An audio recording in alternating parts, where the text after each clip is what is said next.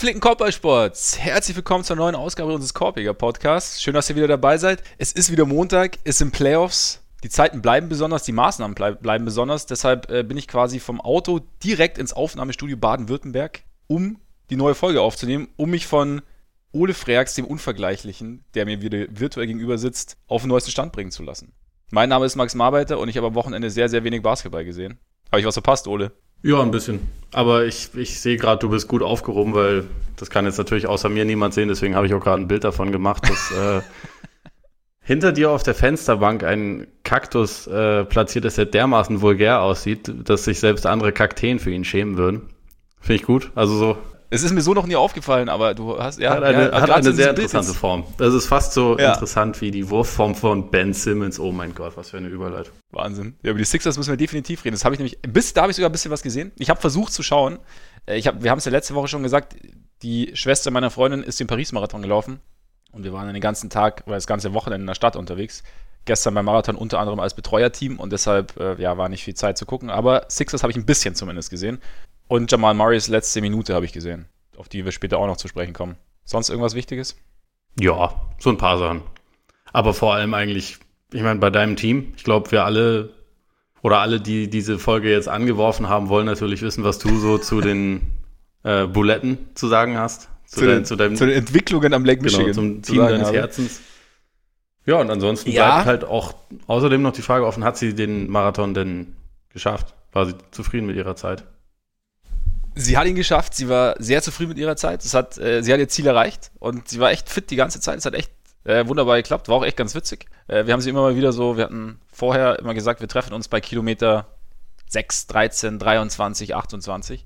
Und ich dachte mir vorher immer so, okay, wir stehen dann da irgendwie entspannt rum, holen uns irgendwann ein Baguette, vielleicht ein Gläschen Wein, warten, bis sie kommt. Im Endeffekt sind wir aber die ganze Zeit mega durch die Stadt geheizt. Also immer kurz, weil irgendwann, sie brauchte Wasser, weil nämlich die Wasserversorgung und Essensversorgung nicht so optimal war. Das heißt, wir sind, also es war vorher schon geplant, dass wir immer wieder Wasser mit Magnesium geben, aber wir sind dann tatsächlich immer halt so hinge hingerannt an die Strecke, dann kam sie vorbeigelaufen, kurz Wasser hin, wieder zurück äh, in die Metro, nächste Station wieder hier und, und wieder weiter. Also wir haben auch so einen kleinen, also einen kleinen Marathon hinter uns gebracht. War echt äh, sehr cool. Hat Spaß gemacht irgendwie. Und Wetter war sensationell natürlich.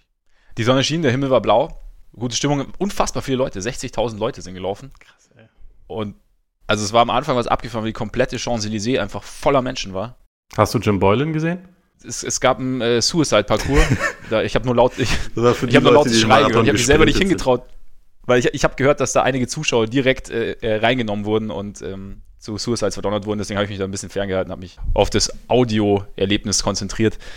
Und äh, genau. Und eigentlich wären wir auch schon früher da gewesen, wenn ich, wenn mir kein Geniestreich gelungen wäre am Freitag. Ähm, jetzt hier kleiner, kleiner Tipp für den Alltag: Wenn ihr das Auto übers Wochenende stehen lasst, lasst am, macht am besten das Licht, das, das Licht in der Mittelkonsole aus, weil sonst wird es dann Montag schwierig mit dem Starten. Verheerend. In der Tiefgarage. Es war, es war wirklich verheerend. Kurz, kurzer Moment. Ähm, also dafür könntest du dir eigentlich selbst ein paar Suicides auferlegen, oder als Bestrafung. Ja, wir haben dann versucht, das, wir haben versucht, das Auto anzuschieben und dann einen Gang reinzulegen und das, das habe ich dann gemacht. Es war so eine Art Suicide okay. quasi. Bis, bis dann ein äh, sehr netter Franzose kam und uns Starthilfe gegeben hat und wir dann losfahren konnten. Deswegen äh, kam ich etwas verspätet hier an und sitze jetzt erst hier. Aber immerhin sitze ich hier. Ja, äh, ich glaube, wir müssen langsam mal den Bogen finden, oder? Zum, zum Korbballgeschehen. Ich hab's versucht mit John Boylan. Du wolltest nicht. Nee, ich wollte nicht. Ich wollte Köder nicht genommen, den ich hier hingelegt habe. ich, aber ich kann, ich kann ja jetzt mal sagen, worüber wir reden werden. Also wir werden nämlich auch neben Jim Boylan, das wird ja eigentlich nur so ein Randaspekt, weil eigentlich müssen wir über Luke Walton, Luke Walton reden, der ja gefeuert und direkt wieder eingestellt wurde über die Kings dann auch kurz. Haben wir letzte Woche quasi live vermeldet, dass sie ähm, Dave Jäger rausgeschmissen haben. Und dann geht es um die Playoffs. Und vor allem geht es um die Frage, nachdem Kollege Freaks ja äh, ziemlich intensiv dabei war am Wochenende, ob wir uns denn Sorgen machen müssen bei dem ein oder, ein oder anderen Upset des Wochenendes. Das werden wir uns genauer anschauen. Ein paar Serien, ja, gucken wir mal, da müssen wir nicht zu viele Worte verlieren wahrscheinlich. Und ohne persönlichen Werbeblock können wir aber natürlich nicht starten. Deshalb zu Beginn wie immer der Hinweis auf unsere Patreon-Seite, über die ihr uns gerne unterstützen wollt, wenn ihr das denn wollt. Über die ihr uns unterstützen könnt, wenn ihr das denn wollt. So rum geht's. Patreon.com slash Korbjäger Podcasts. Korbjäger in dem Fall mit. Hi. Vollkommen richtig. Da könnt ihr uns spenden. Es gibt da fünf Tiers, glaube ich, und ihr könnt schauen, wie viel euch das wert ist, was wir hier tun. Sollte es euch etwas wert sein. Könnt euch denen anschließen, die es schon machen. An dieser Stelle wie immer ein riesiges Dankeschön an euch. Vielen Dank und damit auch die direkte Überleitung zu Oles Buch. Ja, äh, das Nowitzki-Phänomen. Äh, überall erhältlich. Kaufen. Wir legen los. Wir legen los, genau. Genug geredet. Die Kings haben einen neuen Coach. Es wird Luke Walton, der, glaube ich, Dienstag, Mittwoch bei den Lakers dann gehen durfte. Wir haben. Nee, nee Quatsch, später. Gar nicht. Wir haben Donnerstag Später. Donnerstag. Da haben wir noch spekuliert, wie es denn jetzt weitergeht nach Magics Verschwinden, nach Magics ja, persönlichem Aus. Und es war schon relativ klar, dass er gehen wird müssen und er ging jetzt auch und hat direkt einen neuen Job gefunden. Wie, wie siehst du das, die ganze Geschichte um Jäger und jetzt Walton? Grundsätzlich finde ich, äh, dass die Kings halt, nachdem sie irgendwie das erste Mal seit zehn Jahren irgendwie wieder eine positive Saison eigentlich hingelegt haben, also wo sie lange Zeit viele Leute überrascht haben und äh, ja wirklich schön Basketball gespielt haben, auch wenn das in den letzten Saisonwochen dann doch ein bisschen in die andere Richtung ging. Ähm, da dann direkt den Coach danach äh, rauszuwerfen, ist natürlich, sieht erstmal wieder blöd aus, sieht auch erstmal wieder halt nach den klassischen Kings aus, wie man sie halt kennt, so kompletter Chaoshaufen, der irgendwie nicht weiß, was er macht. Äh, je mehr man irgendwie darüber liest und, und rausfindet, denke ich mir dann auch, okay, äh, Front Office und Coach waren offensichtlich halt nicht auf einer Linie und ich meine, Berichte darüber gab es ja während der Saison auch schon immer mal. Natürlich würde man im, im Idealfall sagen, okay, Jäger hat einen guten Job gemacht und deswegen sollte das im Vordergrund stehen und man sollte sich dann vielleicht zusammenraufen. Aber wenn das persönlich halt einfach nicht passt und ich meine, Jäger hatte auch schon in Memphis den Ruf, dass er halt nicht auf die Wünsche von der Franchise geachtet hat, sondern gemacht hat, was er für richtig hielt, ähm, wenn die Kings sich sagen, dafür brauchen sie wen anders, dann ist es meiner Meinung nach schon irgendwie sinnvoll, jemanden zu suchen, wo man halt denkt, okay, handverlesen ausgewählt von Vlade, ähm, die haben vor Jahrhunderten mal zusammen gespielt, sogar noch bei den Lakers, glaube ich, oder bei den, nee, bei den Kings, meine ich, ähm, haben sie noch zusammen gespielt. Ich glaube, eine Saison, äh, also kennen sich auf jeden Fall und schon vor drei Jahren, als, äh, als es dann letztendlich Jäger wurde, wollte Vlade eigentlich Luke Walton haben, der aber damals nicht mal zu einem Meeting gekommen ist, weil die Kings da halt noch äh, die Kangs waren, also die reinen Kangs. Von daher, ich meine, wenn die sich gut verstehen und dann zusammen vorwärts gehen wollen und dann tatsächlich wirklich auf einer Linie sind, dann kann ich den, dann kann ich den Schritt schon irgendwie verstehen. Also sieht letztendlich trotzdem blöd aus, wie gesagt, weil Jäger eigentlich ja ein guter Coach ist und glaube ich auch einen guten Job gemacht hat in dieser Saison. Aber wenn es halt irgendwie persönlich und strategisch so auf den wichtigsten Positionen, also ganz oben im Front Office und Head Coach nicht zusammenpasst, dann wird es halt schwierig, irgendwie für die nächsten Jahre äh, eine Zukunft positiv irgendwie zu gestalten, denke ich. Ist so ein bisschen der Fall, über den wir auch bei den Lakers letzte Woche gesprochen haben, in, in Verbindung, mit, Verbindung mit Walton. Also klar, Jäger wurde damals aktiv eingestellt, aber trotzdem war es halt so der, der Punkt, dass wir gesagt haben, okay, am Ende ergibt es vielleicht wenig Sinn zu sagen, oder am Ende muss man irgendwann mal klar Stellung beziehen. Also entweder das ist mein Coach und wir machen das zusammen, oder es ist halt eben, es, es stimmt halt irgendwo zwischenmenschlich nicht und wir ziehen es jetzt halt nicht weiter. Und ähm, von daher, also ich habe auch, nachdem so die, die Jäger-Meldung kam und dann eben auch diese Beulen-Meldung, auf die ich demnächst zu sprechen kommen werde, wurde auch äh, in, in, Kreisen äh, von Bulls Twitter wurde auch sehr viel spekuliert oder wurde auch oft der Wunsch laut, dass man doch eigentlich hätte Jäger verpflichten sollen. Und da haben dann auch eben viele gesagt, okay, Jäger ja als Coach, so mit der Mannschaft einen richtig guten Job gemacht, aber anscheinend eben kein einfacher Charakter, der schon öfter mal angeeckt ist. Und dann ist natürlich die Frage, wie du dann, ich meine, es spielt einfach mehr mit rein. Also es ist ja nicht nur der, die Arbeit mit der Mannschaft, sondern muss halt, um die Franchise nach vorne zu bringen, muss natürlich auch die Zusammenarbeit mit dem Front Office, mit Management funktionieren. Und wenn das nicht funktioniert, dann hackt es halt irgendwo. Und wenn es Möglichkeiten gibt, wie jetzt die Lakers, äh, die Kings gesehen haben, dann muss man die wahrscheinlich nutzen. Wahrscheinlich werden sie auch schon vorher mal Walton kontaktiert haben. Oder ich meine, man ist ja nicht aus allen Wolken gefallen, als Walton dann tatsächlich entlassen wurde bei den Lakers. Von daher. Ja, und so ja. schnell, wie sich das danach dann bewegt hat, kann man schon davon genau. ausgehen, dass man vielleicht Fühler ausgestreckt hatte, auf jeden Fall.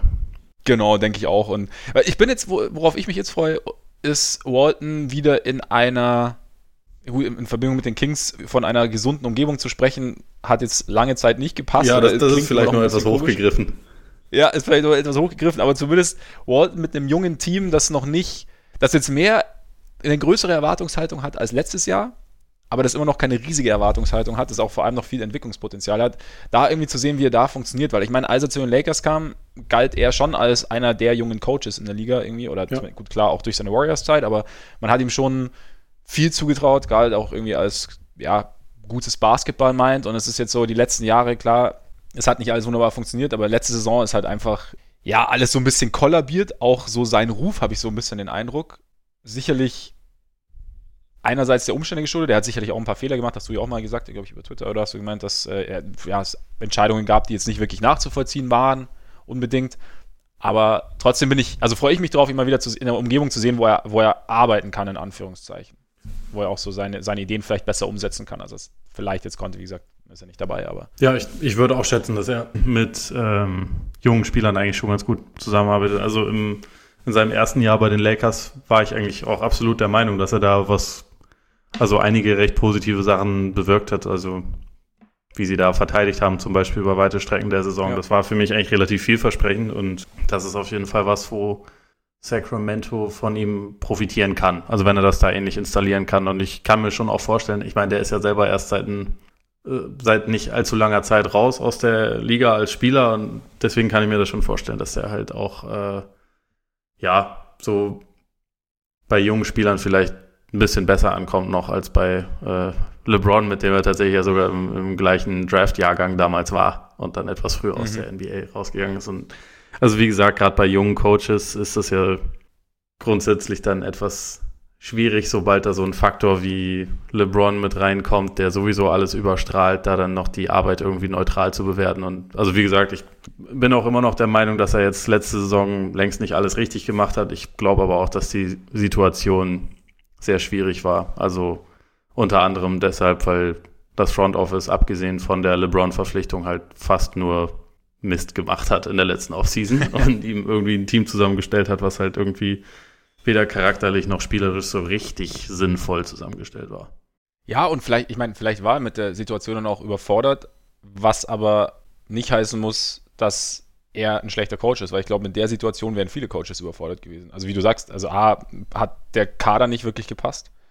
B waren die Persönlichkeiten speziell. C kam dann noch der alles überstrahlende Mensch der NBA quasi dazu, der sich, der noch dazu, ja, irgendwie schon einen gewissen Track Record hat, was Schwierigkeiten mit Coaches angeht. Was es nicht heißen soll, dass LeBron Coachkiller ist, aber einfach nur, ja, ich glaube, er hat einfach seine Vorstellung zu Recht auch wie es halt laufen soll um ihn herum und, und wenn das dann so ein bisschen kollidiert oder beziehungsweise gerade, vielleicht bei, war ja auch letzten Sommer groß die Spekulation, ob Walton die, die Autorität mitbringen kann, dass LeBron da sich das anhört und dann auch sagt, okay, Coach, mache ich.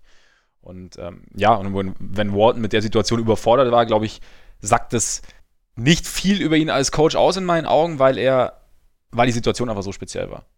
Ich glaub, und ähm, in Sacramento kann er jetzt wieder ein, zwei, drei Schritte zurückgehen, hat ein junges Team, mit dem er vielleicht gut arbeiten kann und dann schauen wir mal, was passiert. Also ich meine, ich, es war ja so, so während der Saison, als man so gesehen hat, okay, in LA geht alles auch so ein bisschen den Bach runter, war ja schon so ein bisschen meine Hoffnung in Anführungszeichen, dass eben die Lakers diesen Schritt gehen und man in Chicago hellhörig wird.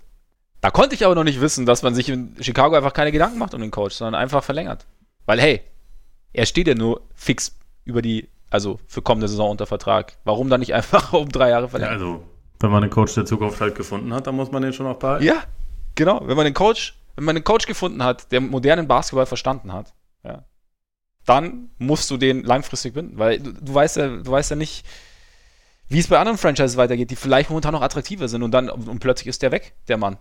Und dann musst du einfach, da musst du Nägel mit Köpfen machen. Man will ja auch nicht, dass einer von den, von den großen Playern einem dann so jemanden halt wegschnappt, ne? Also das deswegen. Ja, ich meine, was machst du zum Beispiel, wenn die Knicks auf einmal äh, die große Free Agents an Land ziehen und dann noch irgendwie Zion an eins kriegen und dann auf einmal sagen, okay, jetzt, brauch, jetzt brauchen wir noch den perfekten Coach dazu. Ja, ja, da also musst du meine, an, angeblich gibt es ja Agenten, die das fordern. So, mein, mein, mein Spieler kommt nur, wenn halt der Coach dort ist. Absolut, absolut. Und deswegen wundert es mich persönlich auch, dass, dass die Bulls na, direkt nach dieser Nachricht nicht als Free Agent äh, Destination Nummer 1 von Kawhi, Durant, Kyrie genannt wurden. Also mein junger Kern, hervorragender Coach. Ich freue mich. Vielleicht werden die Pläne einfach geheim gehalten. Also wahrscheinlich ist das ja jetzt schon fix, dass halt die drei kommen und auch, dass die Bulls den Nummer 1 Pick kriegen werden. Ich glaube, das ist alles halt ja, schon klar. Aber man hält das geheim, ja. um die Leute zu überraschen ich, ich denke halt auch, dass gerade solche Spielerwitze wie eben, man hat ja auch letztes Jahr gehört, Kyrie, Ernährung, Fitness, wichtiger Aspekt. Ich glaube auch Durant, ich meine, was soll denn am Spiel noch ändern? Also ich meine, der letzte Punkt ist der Fitnessaspekt eigentlich, der da noch kommt. Ja, damit er durchspielen Nein, kann. Um, äh, immer. Damit ha? er immer durchspielen kann. Ja, eben, genau, genau. So viel Touches wie möglich bekommen kann.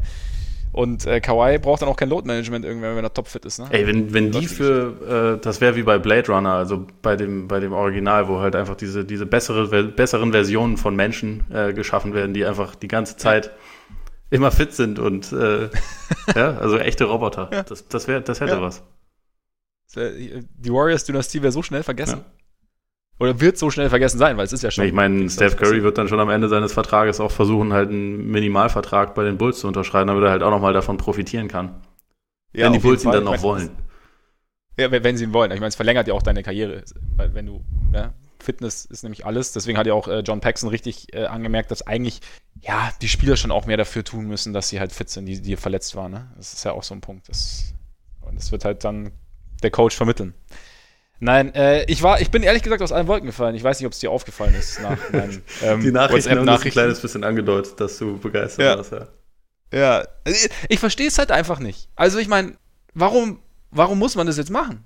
Also er, er, ist ja noch nächste Saison unter Vertrag. Also man hätte ja auch Na einfach. gut, du willst halt, also um, nur ganz kurz Devil's Advocate, nicht, dass das jetzt unbedingt meine Meinung wäre, aber man will ja ungern mit einem Coach als lame duck in die Saison gehen. Also wo man halt davon ausgeht, also wo jeder weiß, der Vertrag läuft aus. Wenn diese lame duck wiederum Jim Boylan ist, ist die Situation vielleicht eine etwas andere, aber also normalerweise wäre das ja. die Logik dahinter. Aber dann wäre die Logik zumindest vielleicht nochmal um ein Jahr zu verlängern und nicht um drei Jahre zu verlängern. Das ist ein Punkt, ja. Ja. Punkt eins. Punkt zwei, wieso machst du, ich meine, die Saison, also wir, wie wir alle wissen, läuft die Saison ja noch. Das heißt, ein bisschen Zeit wäre ja noch, um trotzdem nicht als lame duck mit, in, mit ihm in die neue Saison zu gehen. Warum wartest du nicht ab, bis sich das komplette Coachingfeld irgendwie dargelegt hat? Wer bleibt, wer kann gehen, wer ist vielleicht auf dem Markt, wer könnte interessant sein? Ich kann mir halt einfach, ich meine, war das jetzt so geil? Seit Heuberg weg ist. Logisch. Dass man sagt, okay, der Kollege muss unbedingt bleiben, weil wir haben ungefähr. Also ich meine, es, es, gab schon irgendwelche Punkte, wo du sagen kannst, hey, es gab Fortschritte und äh, sie haben irgendwie krabbeln gelernt und dann so ein bisschen, weiß ich nicht, gehen und ja, tippeln, weiß ich nicht. Aber ist, ja, du kannst schon. Trotzdem, es hat einfach. Also, es ist doch. Ich weiß nicht, ob er jetzt auf einmal, auf, ob er sagt, wir, wir, wir, es geht jetzt wirklich erstmal auf die körperliche Geschichte, auf die Physis und dann gibt es Playbooks, glaube ich nicht. Und ich meine, wenn man so auf, die, auf seine Coaching-Geschichte schaut, also er war in Utah, da am Anfang auch alle fit und dann, dann lief es auch relativ gut, aber es hat sich auch schnell abgenutzt. Und ich meine, seine, seine Interviews ist halt auch immer, ist auch mal geil, Bulls Twitter macht sich auch immer wieder drüber lustig. Wenn er, okay, er hat äh, in vier Sätzen viermal Spirit gesagt oder äh, Bulls across the chest oder sowas. Und ich weiß ja nicht, wenn er das intern auch sagt, keine Ahnung, aber ich, ich sehe, ich habe die Not nicht gesehen, jetzt zu machen. Oder ich sehe die Not nicht. Und ich kann den halt, ich kann ihn halt noch nicht einschätzen. Okay, man kann am Ende noch sagen, gib ihm noch eine Saison, wer weiß, wer weiß, wie es funktioniert. Ich meine, Zach Levine hat kürzlich ja mal eine, eine Strafe für ihn äh, bezahlt, die er von der Liga aufgebrummt bekommen hat. Vielleicht gibt es da jetzt irgendwie eine gewisse Connection. Am Anfang sah es so aus, als möge man sich nicht wirklich. Ich weiß auch nicht. Also die, diese nur Tough Guy-Geschichte, das überzeugt mich halt einfach nicht, gerade wenn du irgendwie einen jungen Kern hast, den du entwickeln möchtest. Ich bin ehrlich also gesagt ich, äh, etwas ratlos. Ich hoffe jetzt einfach nur umso mehr, dass die Bulls den Nummer 1 Pick kriegen. Ja, aber, was, was denkt sich Zion im Moment? Also ich meine, es gab ja diese, diese Umfrage unter Spielern und ich glaube, Boylan war unter den drei Coaches, für den die wenigsten spielen wollten. War es nicht so? Äh, das habe ich nicht, das habe ich nicht im Kopf. Das kann, kann durchaus sein. Ich meine, ich meine, es hat keine drei Tage in seinem Job gedauert, bis irgendwie eine, fast eine Meuterei gegen ihn entstanden wäre. Deswegen äh, das ja, hat seinem Ruf mit Sicherheit nicht unbedingt geholfen. Nein, es hat seinem Ruf nicht geholfen. Und wie gesagt, er scheint so halb die Kurve gekriegt zu haben und es, es gab auch eine Phase, in der es irgendwie ganz gut aussah. Aber ich vertraue, also wie, wie, gesagt, ich, ich als Front Office hätte mir das alles nochmal angeschaut und hätte meinetwegen noch gesagt, okay, wir verlängern nochmal um ein Jahr, um diese Lame Duck-Geschichte zu vermeiden. Aber ich hätte das nach der Saison gemacht. Nicht jetzt. Das ist jetzt ein Zeichen der Stärke. Ja. Ablenken von den Playoffs. Ja, genau die Gazetten füllen, so wie es Magic gemacht hat äh, am, am, Abend von Dwayne Wade und, und Genau das, damit er ihnen gratulieren kann. Hast du übrigens gesehen, ja. dass, dass Magic jetzt wieder voll im Game ist und ja, he's back. nur geile back, Sachen ja. äh, bei Twitter raushaut? Finde ich gut. Ja, ja. Dafür hat es sich gelohnt. Für ihn hat es sich vielleicht wirklich gelohnt. Haben wir ja letzte Woche gesagt. Vielleicht ist es schön für ihn. Ja. Pff. Sollen wir über die Playoffs reden? Ja, lass, lass mal über die Playoffs reden. Sonst, sonst machen wir nämlich Weil, genau das, was die, Bulls uns, äh, was die Bulls uns auferlegen wollten, dass wir uns ablenken lassen. Klappt bei uns nicht. Netter Versuch. Tja. Mr. Paxson, Mr. Foreman, Aber Playoffs. Also ich glaube, es gibt, es gibt wahrscheinlich drei Serien, über die wir nicht wahnsinnig viel reden müssen, oder? Also ich meine, Warriors gegen Clippers war die erwartete dominante Vorstellung irgendwie. Haben wir letzte Woche schon gesagt, Matchup für die Clippers nicht optimal und die Warriors werden so langsam ans Laufen kommen. Ja, ich meine, das, was irgendwie da letztendlich von in Erinnerung bleiben wird, ist einerseits kein besonders gutes Playoff-Debüt von Boogie. Das hatte ich ein bisschen anders erwartet, ist aber im Endeffekt egal, weil die Warriors einfach in dem Matchup so viele Vorteile haben und halt diese äh, ja, kleine Auseinandersetz Auseinandersetzung zwischen KD und Beverly, die aber am Ende jeder irgendwie einfach relativ albern fand und die äh, letztendlich ja auch keine großen Auswirkungen hat, außer dass beide halt rausgeflogen sind in der Szene. Ja, und ich meine, im Endeffekt überrascht es auch nicht wirklich, finde ich. Also für mich gibt es zwei Kandidaten, mit denen Beverly aneinander geraten kann bei den Warriors oder die darauf einsteigen und das sind Durant und, und Green. Und das, also das, das, halt das finde ich aber sehr respektlos gegenüber Boogie, was du da sagst. Der kann das schon auch. Boogie, Boogie hat kürzlich gesagt, er möchte jetzt Marcus sein und nicht mehr Boogie. Ich glaube, er ist geläutert. Okay. Warten wir mal ab, wer, wer, im nächsten Spiel rausfliegt in der Serie. Ja, gut, aber, aber ich, kann, ich, kann, mir einfach nicht vorstellen, dass, dass Boogie auf, auf, den klein, auf den kleinen Patrick eingeht, so extrem. Naja, bei, bei Boogie kann man sich vieles vorstellen. Äh, bei, Demar bei DeMarcus macht es vielleicht nicht mehr. Genau, aber trotzdem, die Serie eigentlich, ja, wir haben es ja letzte Woche gesagt, es dürfte relativ klar sein, glaube ich, bleibt auch klar, oder gab es zumindest am Wochenende auch nicht die großen Überraschungen. Dann Bucks gegen Detroit, auch sehr deutliche Geschichte und dürfte auch deutlich bleiben, nachdem Blake Griffin eventuell in dieser Serie gar kein Spiel mehr macht. Und dann fehlt den Pistons einfach ja gut, ihr bester Spieler natürlich und einfach, also dann, da, da sehe ich dann, oder sieht wahrscheinlich niemand irgendwie, wie sie, wie sie den Bugs gefährlich werden können. Vor allem, wenn Janis von der Freiwurflinie dankt. Ja, also vorher schon komplett überfordert mit dem Matchup und äh, mhm. ohne Blake natürlich noch viel mehr, aber also selbst mit Blake ist das, war, war das ja in der Serie. Ich glaube, wir haben beide einen Sweep äh, vorausgesagt. Ja. Von daher, äh, es ändert nicht wahnsinnig viel. Es ist halt schade, dass Blakes äh, gute Saison so endet, wenn sie denn so endet, aber kann man nicht ändern letztendlich. Äh, ja, Celtics Pacers war geil. Ich saß nämlich gestern, ich habe dir ja geschrieben gestern, ich saß beim Essen und habe gedacht, guckst du mal, wie es so aussieht. Sehe ich äh, NBA-App Q2, noch acht Minuten zu spielen, 24-20 oder war es 26-20 für die Pacers oder so? Ein lecker Bissen. Ja, für, das könnte, äh, könnte Begeisterte. Ja. ja. Und ja, ich meine, über die Serie, also wir, wir kommen da später nochmal kurz drauf, also, aber scheinbar fehlt es den Pacers einfach komplett an Firepower. Was jetzt nicht, nicht überraschend kommt, zumal die, die Celtics ja ein durchaus fähiges Defensivteam sind. Ich denke auch, dass, also auch wenn die Celtics alles andere als gut gespielt haben in dieser Partie, so die, ja, letztendlich gibt es dann halt doch einfach schon bei den Pacers so große Defizite, dass es wahrscheinlich in der Serie einfach keine große Spannung entstehen kann. Ich glaube, also das ist jetzt den Celtics natürlich zuzutrauen, dass sie die nächsten beiden Spiele komplett verkacken und die Pacers irgendwie reinholen in die Serie, aber vorher ist es wahrscheinlich kein riesengroßes Thema. Zumal ich mich auch in meiner Marke Smart-These aus der letzten Folge extrem bestätigt fühle. Nach ja, bei dem Offensivfeuerwerk, was die Celtics da abgebrannt haben, hast ja, du definitiv genau. recht. Nee, aber defensiv, es Grit and Grind. Das ist die neue Identität. Nennen wir es einfach nur Grind. Das ist was klingt, anderes. Klingt, ja, klingt auch gut. Kommen wir damit zu der Serie, auf die wir uns beide extrem gefreut haben. Und die jetzt, ja, doch, also zumindest für uns, sagen wir es mal so, einen überraschenden Anfang genommen hat. Rockets Jazz war eine ziemlich klare Sache. Obwohl, wie ich gehört habe, die Jazz äh, das James Harden Patent, ich glaube, die Bucks haben es damals entwickelt, angewandt haben, aber irgendwie nicht so richtig ja, ausgespielt haben. Ja, äh, sie, sie hatten einen ähnlichen Plan. Sie haben es aber bei weitem nicht so konsequent und gut äh, hinbekommen. Also sie haben versucht, ihn halt ähm, nach rechts zu zwingen und den Ball halt aus seinen Händen herauszubekommen, aber sie haben das dann quasi nicht konsequent zu Ende gespielt und so der Unterschied, ich, ich bin mir nicht sicher, ob das bei beiden Bugs-Spielen so war, aber bei einem war es meiner Meinung nach so, dass halt Paul nicht dabei war und die Rockets damit nicht ihre Outlet-Option hatten, wenn Harden mal zugestellt ist, die hatten sie jetzt halt. Oder also die haben sie jetzt aktuell halt und dann ist es nicht ganz so einfach. Ich, ich glaube, dass die, dass die Jazz an sich schon da wahrscheinlich die richtige Strategie haben, aber Houston ist letztendlich einfach zu gut, als dass man, wenn man, ich meine, bei den, bei den Bucks laufen jetzt halt auch noch ein paar mehr krassere Athleten auf dem Flügel rum, die halt das Leben von Harden, glaube ich, noch eher ein bisschen schwerer machen können. Er hat jetzt einfach die richtigen Entscheidungen getroffen. Die Rockets haben relativ schnell geschaltet, ähm, ihre Würfe ganz gut getroffen. Paul war halt stark, aber was halt fast noch äh, alarmierender sein sollte aus Jazz-Perspektive, ist, glaube ich, halt, dass die eigene Offense so harmlos daherkam.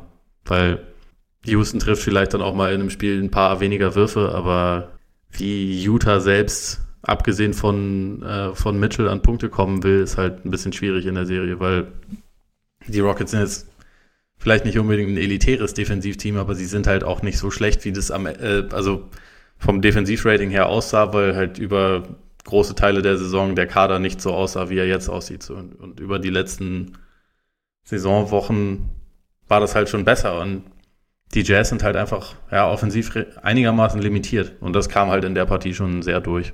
Ist es weiterhin so wie, wie letzte Saison, wo wir gesehen haben, okay, sie sind extrem abhängig von Mitchell, also gerade auch in der Houston-Serie, als, als Rubio dann ausgefallen ist, der jetzt dabei ist. Haben sie, haben sie irgendwie so gefühlt, also jetzt, wenn man das Ergebnis sieht, natürlich nicht, aber haben sie gefühlt irgendwie so eine neue Idee gehabt oder war es halt einfach sehr, sehr statisch und sehr, sehr, sehr viel Arbeit? Oder gibt es da irgendwas, oder gibt es einen Ansatz, wo du jetzt sagen würdest, okay, vielleicht, wenn sie das mehr verfolgen, geht vielleicht noch mehr oder gibt es da mehr Möglichkeiten? Es ist schon ähnlich. Also man muss auch dazu sagen, dass das Rubio jetzt nicht unbedingt so wirkt, als wäre er gerade in Bestform, sondern halt eher noch ein bisschen angeschlagen ist, war er in den letzten ja. Wochen grundsätzlich relativ viel und da da fehlt es halt an Dynamik. Ich meine, ich glaube, der wird halt trotzdem wahrscheinlich auch mal ein Spiel in der Serie haben, wo dann ein paar Würfe fallen und das offensiv besser aussieht. Aber das ist halt nicht unbedingt so eine verlässliche, verlässliche Option. Und ich denke, von, von Ingels zum Beispiel kann auch mehr kommen. So gerade als sekundärer Playmaker ist er ja normalerweise schon auch ein wichtiger Faktor. Aber dass man wirklich jemanden den Ball geben kann und sagen, kreier mal was, ohne dass das jetzt involviert ist in diverse andere ähm, Picks und so, die dabei sein müssen, das ist halt, das ist halt letztendlich nur Mitchell. Und ich meine, letzte Saison in der Serie, da erinnere ich mich noch, wie Dante Exum dann ein paar Mal richtig positiv aufgefallen ist, der ja auch absolut kein verlässlicher Spieler ist, aber weil er halt einfach schnell und athletisch ist. Und so diesen, mhm. diesen Spieler, den haben die Jazz einfach irgendwie nicht, den sie einwechseln können. Also der irgendwie von der Bank kommt und da dann nochmal so einen neuen, neuen Look oder eine neue Herausforderung bringt. Und da, da siehst du halt irgendwie so diesen, riesigen Unterschied zu Houston, wo halt immer mindestens Paul oder Harden auf dem Court steht und dazu dann halt auch noch jemand wie Gordon, der mal attackieren kann oder auch Austin Rivers, der mal attackieren kann. Da ist einfach, da ist einfach mehr und ich meine, die Rockets gelten ja immer als total eindimensional und irgendwo sind sie es ja auch, also bei Design, aber sie haben halt mehrere Leute, die es umsetzen können und das, das ist halt wirklich ein sehr großer Unterschied zu Utah, die, ja, das ist jetzt nicht so wie die Pacers, aber die schon auch einfach offensiv nicht gerade elitär sind. Wie war es mit Gobert? Was genau? Haben Sie irgendwie eine Möglichkeit gefunden, dass er defensiv besser funktioniert oder wurde er wieder irgendwie jetzt nicht vorgeführt, aber irgendwie so ein bisschen entblößt und haben, war er wieder dann, gab es dann irgendwann wieder einen Moment, wo man gesagt hat, okay, wird schwierig in der Serie, dass er, dass er wirklich ein positiver Faktor ist, defensiv für die. Es gab schon ein paar Szenen, wo er jetzt nicht, nicht ganz glücklich aussah, aber ich würde schon sagen, dass er es insgesamt schon ein bisschen besser gemacht hat, aber es ändert sich nichts daran, dass die, dass die Serie oder also dass dieses Duell einfach schwierig ist für ihn, zumal Capella einfach jemand ist, der auch einfach extrem schnell ist und irgendwie gut mitdenkt und irgendwie immer genau weiß, wo er zu stehen hat und sowohl mit Harden als auch mit Paul wunderbar harmoniert. Und den kannst du halt auch nicht dann irgendwie ignorieren. Deswegen ist so diese, diese Balance schwierig, weil Utah jetzt auch nicht irgendwie dann noch zwei, drei Spieler hat, die dann Capella übernehmen können, wenn Gobert irgendwie auf einer Insel ist. Und dadurch diese, ja, also letztendlich ist dieses Matchup einfach unglaublich schwierig für sie. Und er ist zwar stärker als, als Capella, aber Gobert ist ja jetzt auch kein Spieler, dem man dann offensiv wiederum sagt, so, nimm du den mal auf den Rücken und poste mal auf und wir geben dir den Ball und dann stopfst du den durch den Korb. Also, weil das ist halt einfach nicht sein Spiel. Er ist ja normalerweise auch jemand, der halt über die Athletik und über das Pick and Roll und so kommt. Und das geht zwar, aber da ist er jetzt, also, das ist halt dann auch kein, nicht unbedingt ein dominanter Offensivfaktor, würde ich jetzt mal sagen. Ich weiß gar nicht, ja, heute Morgen oder so habe ich ein, also ein paar Ausschnitte gesehen von, von dieser, um nochmal auf dieses, äh, diese Defensividee gegen Harden zurückzukommen, äh, ein paar Ausschnitte gesehen, wo, wo man einfach so gesehen hat, dass die Jazz es halt nicht richtig durchgezogen haben. Also dass die Rotation nicht gestimmt hat, dass, ich glaube, Mitchell hat dann irgendwie, vielleicht was Gordon, ich bin mir gerade nicht mehr sicher, in der Ecke zu offen stehen lassen, weil er einfach in der Mitte aushelfen wollte gegen diesen Drive, den sie eigentlich forcieren wollten, aber diesen Drive geradeaus Richtung Korb und er dann zusätzlich noch ausgeholfen hat, obwohl da, glaube ich, Gobert schon stand oder, oder jemand anders oder ein anderer Mitspieler. Sie hatten diesen Plan, aber es sah halt so bei diesen paar Szenen, die ich gesehen habe, wie gesagt, ich habe nicht das ganze Spiel gesehen, aber in diesen paar Szenen sah es so aus, als könnte man diese Idee schon noch besser umsetzen. Also siehst du da irgendwie, hast du, hast du, also hast du es im Spiel auch so, oder hast du es im Spiel so gesehen, dass, dass sie eine Idee haben, aber da vielleicht noch ein bisschen dran fallen müssen oder dass da noch ein bisschen so die, die, die, ja, mehr Automatismus reinkommen muss? Oder ist es einfach so, dass sie es gar nicht hinkriegen können? Mhm. Ich meine, Harden, abgesehen davon, dass, durch, dass man Harden, glaube ich, sowieso nicht kalt stellen kann, auch mit dieser Taktik in Anführungszeichen nicht, oder als Anführungszeichen mit dieser Taktik nicht. Aber dass, dass es besser funktionieren kann noch, wenn sie da ja, wenn jeder noch mehr weiß oder noch, wenn jedem noch klarer ist, was er zu tun hat. Nee, also das ist schon auch mein, mein Eindruck. Also die Bugs haben das, also wie gesagt, sind auch da irgendwie athletischer und länger auf dem Flügel, haben das irgendwie ja, genau, konsequenter genau. umgesetzt. Ich glaube schon, dass die Jazz das wahrscheinlich auch ein bisschen besser können. Ich weiß halt nicht, ob es reichen wird. Also einfach weil es ist ja nicht so, dass Harden in dem Spiel jetzt alles in Grund und Boden geballert hat. Also die Quote war nicht, war nicht besonders gut. Und ähm, für seine Verhältnisse war das ja vom Scoring, hat er 29 Punkte gemacht, das ist ja für seine Verhältnisse unterdurchschnittlich. was einerseits halt Wie wenn ich fünf Punkte irgendwie mache. zeigt, was für, eine, was für eine Rolle er sonst so hat, aber ähm, auch von Harden kann tatsächlich mehr kommen als in dem Spiel. Und äh, ich glaube, man kann das schon noch ein bisschen besser machen, als sie das gemacht haben. Ich, also das war auch irgendwie der Grund, warum ich halt schon relativ klar auf Houston getippt habe in der Serie, dass ich halt einfach denke, solange Paul fit ist, sind die halt clever genug, um dann schnell eine Antwort zu haben. Und äh, diese Art von Defense ist ja darauf die, designt, dass du halt dann auch mal in Unterzahl bist. Und so schnell kann man dann, glaube ich, gar nicht schalten, dass man halt immer dann da rechtzeitig ist. Und solange der Wurf einigermaßen fällt bei Houston, sehe ich sie deswegen halt schon relativ klar im Vorteil. Müssen wir so unsere Meinung der letzten Woche ein bisschen revidieren, in der wir gesagt haben, okay, es ist eigentlich die spannendste Serie? ist, ist der Unterschied doch größer, als wir gedacht haben? Oder wäre das jetzt die klassische Überreaktion nach einem Spiel 1? Ist eine gute Frage. Also ich, ich tendiere dazu, dir recht zu geben. Ich will aber auch nicht äh, außer Acht lassen, dass Utah schon auch besser spielen kann. Also gerade, ich, ich glaube nicht, dass sie jetzt äh, auf einmal zu einem offensiv unglaublich dominanten Team werden, aber es kann schon besser laufen. Und also ich glaube, ich glaube, sie können den Rockets schon einen besseren Fight liefern als in der Partie. Also, Aber es kann durchaus sein, dass Houston dieses Matchup schon wieder eher relativ deutlich an sich reißt. Okay, also jetzt nicht, dass ich davon ausgehe, aber es war jetzt nur so, weil wir beide uns schon relativ einig waren, dass es, dass da irgendwie schon viel Spannung drin ist, auch wenn du die Rockets ein bisschen klarer im Vorteil gesehen hast als ich jetzt zum Beispiel. Aber dass halt, dass die beiden Mannschaften qualitativ nah beieinander sind. Aber klar kommst du dann irgendwann an den Matchup-Punkt und ja, mal schauen. Also ich war, ich war toll, also so, dass es so klar laufen würde, war ich dann, gut, waren wahrscheinlich alle so ein bisschen überrascht. Noch überraschender waren noch ein paar andere Spiele. Also ich weiß nicht, wir können es, es gab drei Geschichten, mit denen man nicht unbedingt gerechnet hat, oder sagen wir mal zweieinhalb Geschichten, die man durchaus als ähm, ja, ein Spielupset irgendwie sehen kann. Und da stelle ich mir allgemein die Frage, wie gesagt, nachdem ich nicht, nicht alles sehen konnte oder, oder fast nicht sehen konnte, wie besorgt muss man denn sein, zum Beispiel, wenn man jetzt aus dem hohen Norden kommt und in Toronto beheimatet ist und äh, sehen musste, dass seine Raptors wie so oft ihr erstes Playoff-Spiel verloren haben, ist dazu auch noch gegen die Orlando Magic verloren haben. Ich meine, auch da muss man sagen, wieder mal eine Sensationsexpertise von uns, wie wir gesagt haben, dass da eigentlich überhaupt nichts anbrennt. Ich bin, komm, also werde ich später noch ausführen, bin weiter in der Meinung, dass da glaube ich, dass die Raptors das schon machen werden. Aber muss man besorgt sein aus Raptors Sicht oder war es jetzt einfach DJ Augustin, der komplett heiß gelaufen ist und Kyle Lowry, der nicht heiß gelaufen ist oder was? Wie, wie siehst du die ganze Geschichte? Also von, von allen quasi Upsets ist das die Serie, wo mich das am wenigsten besorgen würde. Also allein schon, weil für die Raptors ist, das so, ist es ja so ein bisschen bin there, done that.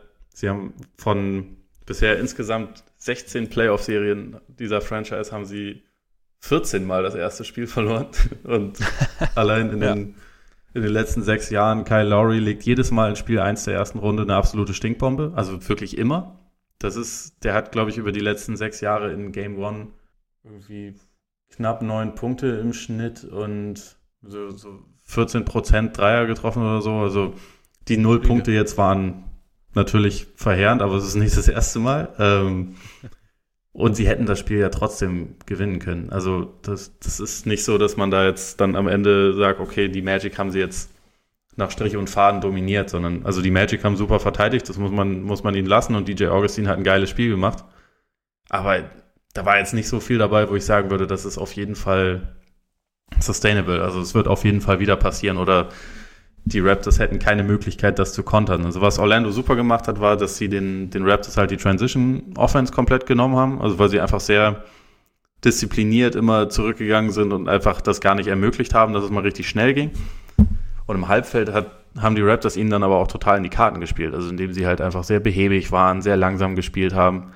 Und das kann besser werden, das wird auch besser werden. Auch dass Lowry, ich meine, er hat, glaube ich, sieben Würfe genommen. Davon waren fünf oder sechs offen. Also es war jetzt nicht so, dass er irgendwie absurd gut verteidigt worden wäre und einfach gar keine Möglichkeiten gehabt, sondern er hat halt offene Würfe nicht getroffen und er war dann auch ja ein bisschen zögerlich auf jeden Fall. Das ist auch was, was glaube ich nicht unbedingt so bleiben wird. Also ich meine, wir wissen das ja bei Lowry, dass das immer mal so ein bisschen auf und ab geht. Das ist also gerade in dieser Saison ja eh extrem von den Schwankungen her. Aber es wird halt auch wieder in die andere Richtung schwanken. Dass Kawhi in einem engen Playoff-Spiel 33 Minuten spielt, muss man glaube ich auch nicht unbedingt so lassen. Also da könnte Nick Nurse dann langsam auch sagen, okay, Zeiten des Load Managements sind vorbei oder sind wenigstens mal kurz ja. unterbrochen, bis wir die Serie unter Kontrolle haben. Und wie gesagt, dann war trotzdem am Ende noch eine, eine falsche Kommunikation nötig, damit es diesen Treffer von, äh, von Augustin am Ende dann gegeben hat. Und also mich freut das für Orlando. Ich finde es irgendwie auch cool, dass jetzt sowohl äh, also dass die Magic nach dem Dwight Howard Trade die ersten waren und nicht die Lakers, die wieder ein Playoff-Spiel gewonnen haben, ist irgendwie abgefahren. Ja, stimmt, ja. Genau wie mit D'Angelo Russell jetzt, aber egal, anderes Thema. Finde ich cool. Also ich finde die, die Magic und gerade Jonathan Isaac haben schon auch gezeigt, dass da entsteht ein bisschen was. Das ist jetzt noch, glaube ich, weit davon entfernt, ein Top-Team zu sein, aber es, es, sind jetzt so ein paar junge Teile irgendwie dabei, die schon Spaß machen und die, glaube ich, auch eine ganz gute Entwicklung hinlegen können. Aber ich glaube nicht, dass, dass Toronto in der Serie in Not ist. Also, okay. wenn sie jetzt das nächste Spiel auch noch vergeigen und äh, Kawhi 20 Minuten diesmal nur spielt und dann sagt, nö, kein Bock, äh, und Lowry 0 von 25 wirft, dann können wir halt da nochmal schauen. Aber also ich glaube es ich glaub's in der Serie nicht. Ja, die Magic scheinen tatsächlich so ein bisschen das wahr machen zu können, was, was sie sich vor der Saison vorgenommen haben. Also so dieses ekliges Team, dieses ja. eklige Team zu sein, gegen das man einfach ungern spielt.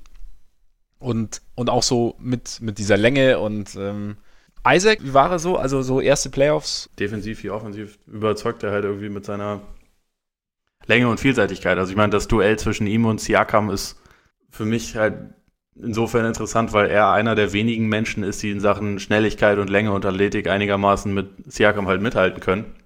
Mhm. Ich meine, Siakam hat ein gutes Spiel gemacht, hat aber auch für seine, ich glaube, 24 oder 25 Punkte ziemlich hart arbeiten müssen, weil, weil Isaac das schon auch forciert hat. Und ja, das war einfach, war einfach ein starker Auftritt. Jetzt wird es irgendwie ein Ansatz für die Raptors, was sie, was sie ein bisschen besser machen könnten in Spiel 2 oder wo sie ja noch was rausholen können? Also meiner Meinung nach ist es, äh, sie müssen sich ein bisschen mehr darauf konzentrieren, was sie irgendwie äh, ganz gut können. Auf jeden Fall ein bisschen aggressiver versuchen, zum Korb zu kommen. Also sie haben in dem Spiel 14 Freiwürfe genommen, was definitiv zu wenig ist. Also, dass Lowry absolut nicht aggressiv gespielt hat, ist ja, ist ja schon mal klar. Also, und, aber auch, auch ein Kawhi hat nur drei Freiwürfe genommen. Und ich denke, mhm. sie müssen einfach mit ein bisschen mehr, ja, Dringlichkeit und Dynamik auftreten. Also, vielleicht haben sie, vielleicht tut ihnen das im Endeffekt sogar ganz gut, dass sie jetzt einmal, einmal so ein bisschen gekitzelt wurden, vielleicht ein bisschen geärgert wurden, um dann zu sehen, okay, ein bisschen, bisschen mehr Wut müssen wir schon dahinter kriegen. Aber wie gesagt, dann, dann denke ich eigentlich schon, dass sie da auch die Möglichkeit haben, das äh, für sich zu entscheiden. Alles klar. Also keine Sorge, wir müssen uns keine Sorgen machen um die Raptors. Noch nicht. Also noch nicht. Außer wenn wir, wenn es jetzt darum geht, ist das ein äh, sicheres Finals-Team, aber das, da, da, das schauen wir dann mal weiter. Da schauen wir später. Äh, genau. Wie sieht's denn in Denver aus? Also das Spiel war ja relativ eng bis in die letzten Sekunden hinein und eigentlich hatten die Nuggets auch die Chance, das Ding noch umzubiegen und haben eigentlich auch ein ganz schönes Play gelaufen kurz vor Schluss, wo Jamal, bei, nachdem Jamal Murray dann eigentlich einen ziemlich offenen Wurf am Elbow hatte, habe ich tatsächlich sogar live gesehen. Der Wecker klingelte, ich stand auf, hab's angemacht. Kleine Randnotiz.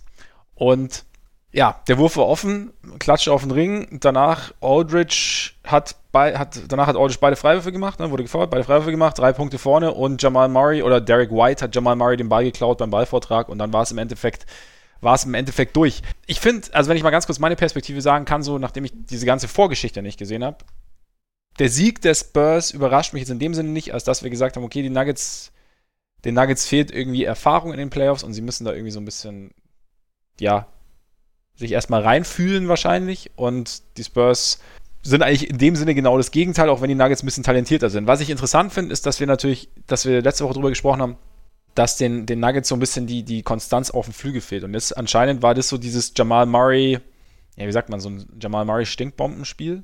Kann man das so, kann man das so formulieren? Kann man schon so ausdrücken, ja. 8 von 24. Und die, ja. die äh, mehrere Szenen in der Schlussphase waren dann schon ja. aussagekräftig.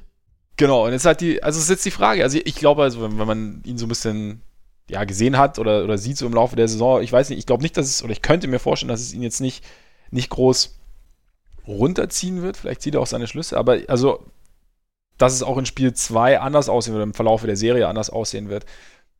Trotzdem ist natürlich, der Heimvorteil ist jetzt mal weg. Es ist jetzt irgendwie, es, es war so ein bisschen, es ist so ein bisschen das eingetreten, was viele gedacht haben, das passieren könnte also dass die Nuggets Probleme bekommen, fehlt ihnen tatsächlich so diese, derjenige, der sich einfach einen Wurf kreieren kann. Also der, ich meine, die Spurs haben Aldridge, der sich einen Wurf erarbeiten kann, einfach. Oder sie haben DeRozan, der gut zu seinem Wurf kommt. Ist das so ein Punkt, der, der bei den Nuggets einfach zu sehr fehlt? Mhm. Wenn Murray eben noch die Konstanz fehlt?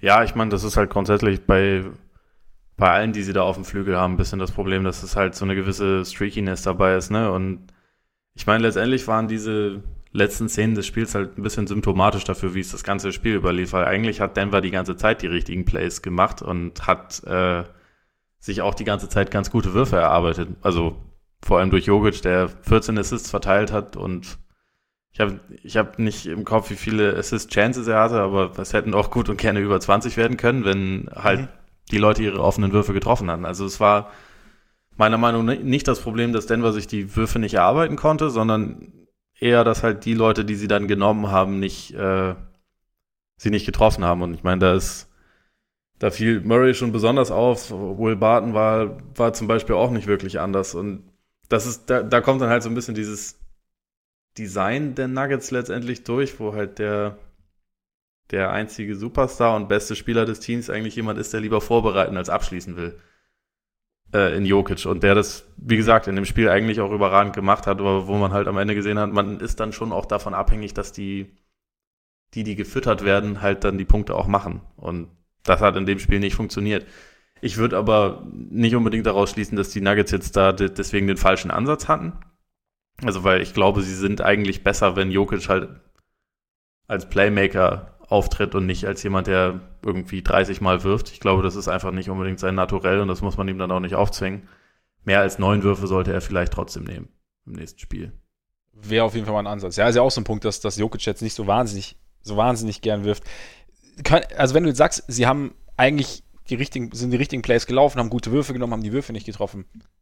Könnte eventuell auch so ein bisschen so ein, weiß nicht, so eine Art Playoff-Hiccup sein. Weißt du, so am Anfang, du, du spielst deine ersten Playoffs und es ist alles irgendwie ich könnte mir schon auch vorstellen, dass du als Spieler, dass man sich denkt, ja gut, es ist ja auch eigentlich nur ein anderes Spiel und klar sind Playoffs und auf einmal bist du drin und es ist dann doch so ein bisschen, alles fühlt sich dann irgendwie auf einmal vielleicht doch ein bisschen anders an, auch, auch vom Kopf her und du merkst einfach, und, und es funktioniert am Anfang einfach nicht so gut und dann irgendwann hast du, bringst du dein erstes Spiel hinter dich und dann geht es vielleicht auch wieder besser. Also ich meine, wir haben, ist ja sowieso so, jetzt mal ganz kurz, man redet ja immer nach, nach einem ersten Spiel, gibt es ja die klassische Überreaktion, gerade wenn irgendwas halbwegs Überraschendes passiert und, und, und dann auf einmal dreht sich wieder um. Also ich meine, die Spurs waren auch schon auf der anderen Seite, als sie von den Rockets abgeschossen wurden in Spiel 1, glaube ich, vor ein paar Jahren, vor zwei Jahren war es, glaube ich. Und danach dann die Serie jetzt nicht locker gedreht haben, aber dann doch relativ souverän in sechs Spielen gewonnen haben. Von daher darf man da natürlich nie überreagieren. Und ich weiß nicht, siehst du, wie du, du hast ja gerade schon gesagt, also die Würfe haben gestimmt. Glaubst du, dass die Nuggets da irgendwie nochmal einen einen Dreh finden können? Oder, oder, glaub, oder war das jetzt so, so der Dämpfer, der sie jetzt so ein bisschen nach, nach, ja, nach unten schickt, in Anführungszeichen? Mm, nee, also wie gesagt, ich, ich würde gar nicht zwingend äh, an einem Dreh arbeiten, weil es meiner Meinung nach das war, war es defensiv gut. wie offensiv ganz gut. Und ich glaube, mhm. dass in den, in den meisten Fällen sie mit dem, was sie so sich erspielt haben und was sie auf der anderen Seite verhindert haben. Also die Defense, Defense gegen Aldridge zum Beispiel war eigentlich das ganze Spiel über ziemlich gut. Äh, dass sie da eigentlich wahrscheinlich in ja, sieben oder acht von zehn Fällen das Spiel gewonnen hätten. Und auch jetzt mit teilweise wirklich verheerendem Shotmaking ähm, waren sie auch nah dran. Und die Spurs wiederum haben dann in Person von teilweise Bryn Forbes, Derek White, der ein überragendes Spiel gemacht hat, teilweise auch The Rosen, haben abgefahrene Würfe getroffen, während die Nuggets gute Würfe nicht getroffen haben. Ich glaube, ich glaube, das ist schon sowas, da kann sich jetzt halt vielleicht ein bisschen zeigen, wie gefestigt sie sind, weil eigentlich der Gameplan war wahrscheinlich ziemlich richtig, also jetzt abgesehen vielleicht von ein, zwei kleinen Adjustierungen und dass Jokic vielleicht 15 Mal werfen darf und nicht 9 Mal. Äh, das sind für mich so Kleinigkeiten. Aber ja, wie gesagt, ich glaube, in den meisten Fällen hätten sie eigentlich mit dem, wie das Spiel gelaufen ist, hätten sie leben können. Sie hätten halt einfach ein paar offene Würf äh, Würfe treffen müssen. Und ich, also vielleicht ist es gerade bei einem 22-jährigen Murray und ein paar von den anderen jungen Spielern auch so, okay, jetzt hat man erstmal das erste Playoff-Spiel hinter sich und vielleicht verselbstständigt sich das auch, aber es kann natürlich jetzt auch passieren, dass man dann irgendwie dadurch halt erst, erst recht irgendwie so eine kleine Blockade und ein bisschen Schiss bekommt und dann nur noch daneben äh, wirft. Ich weiß es nicht, aber ja, die Art und Weise, wie, wie Murray gespielt hat, ist sicherlich nicht ideal, aber ich glaube schon, also ich traue dem schon auch zu, dass der halt jetzt in Spiel 2 sich dann auf eine andere Art und Weise zurückmelden wird. Es klingt für mich nicht unplausibel zu sagen, okay, du hast halt, du bringst dieses erste Spiel hinter dich, es läuft irgendwie nicht so und eben, es, es läutet dann kein Trend ein, sondern es, ja, es ist dann einfach nur mal so dieses, okay, abgehakt und jetzt geht's richtig los so ungefähr. Also das könnte ich mir schon auch vorstellen. Also du siehst es auch dann am Ende des Spiels tatsächlich eher positiv für die Nuggets, trotz der Niederlage. Wenn du, einfach weil die, weil die Erkenntnisse quasi weil sie was gefunden haben, was funktioniert theoretisch für sie. Ja, also ich, ich, ich würde zumindest nicht, nicht schwarzmalerisch da jetzt rangehen okay. und sagen, sie, äh, wir, wussten es die ganze Zeit, die Nuggets waren nur ein Regular Season Team und jetzt werden sie es auf jeden Fall vergeigen. Also das Potenzial dafür ist da, weil letztendlich ist, es wird sich nichts daran ändern, dass man davon abhängig ist, dass halt Leute auf dem Flügel Würfe treffen, auf die man sich halt irgendwie verlassen muss und auf die man sich vielleicht nicht immer verlassen kann. Also das ist halt das Naturell der Sache, das, das wird so bleiben. Aber ich würde jetzt nicht sagen, okay, die Spurs haben sie entschlüsselt und da geht gar nichts. Ich meine, die Spurs okay. haben halt konsequent gesagt, wir, wir wollen den Ball raus aus Jokic Händen haben, haben immer ein Doppelteam geschickt, wenn er, wenn er halt in Post gegangen ist. Ähm, und er hat die richtigen Pässe gespielt und daraus entstehen offene Würfe. Wie gesagt, ich würde nicht, nicht sagen, dass es dann ein genialer Schachzug der Spurs, sondern das ist halt einfach irgendwie sinnvoll. Und dann, wenn dann Murray halt zum Beispiel nicht äh, 0 von 6 von der Dreierlinie trifft, sondern 2 von 6, dann haben wir halt einen ganz anderen Spielverlauf. Und ja. also im, im, vierten Viertel gab es die eine Szene, da waren die Spurs, glaube ich, die ganze Zeit irgendwie mit drei Punkten vorne und die Nuggets hatten in der Zwischenzeit dann vier offene Dreier, die aber halt alle nicht reingegangen sind. Und ja. dann haben die Spurs letztendlich das, das mitgenommen, also weil es ihnen dann halt auch so ein bisschen serviert wurde. Und wenn man denkt, okay, wenn ihr mich jetzt immer wieder dazu einladet, dann, dann nehme ich das jetzt schon halt mit. So, da lassen sich die Spurs ja auch nicht lumpen, weil die haben halt da eine gewisse Cleverness, aber das ist noch kein Spiel, bei dem ich jetzt sagen würde, irgendwie das eine Team wird definitiv diese Serie gewinnen. Das ist für mich immer noch sehr, sehr offen, das Ganze. Schauen wir nach Philly. Sie haben ja, die Sixers haben ja kurz vor Spiel 1 angekündigt, dass Joel Embiid spielen wird. Daraus ergäbe sich theoretisch, dass sie das Spiel auch gewinnen sollten. Eventuell. Haben sie am Ende nicht. Äh, die Nets haben Spiel 1 geklaut. Jetzt haben wir letzte Woche die Frage gestellt, ob sich eine gewisse Dynamik entwickeln könnte, wenn die Nets Spiel 1 gewinnen. Glaubst du, dass sich eine Dynamik entwickeln kann jetzt?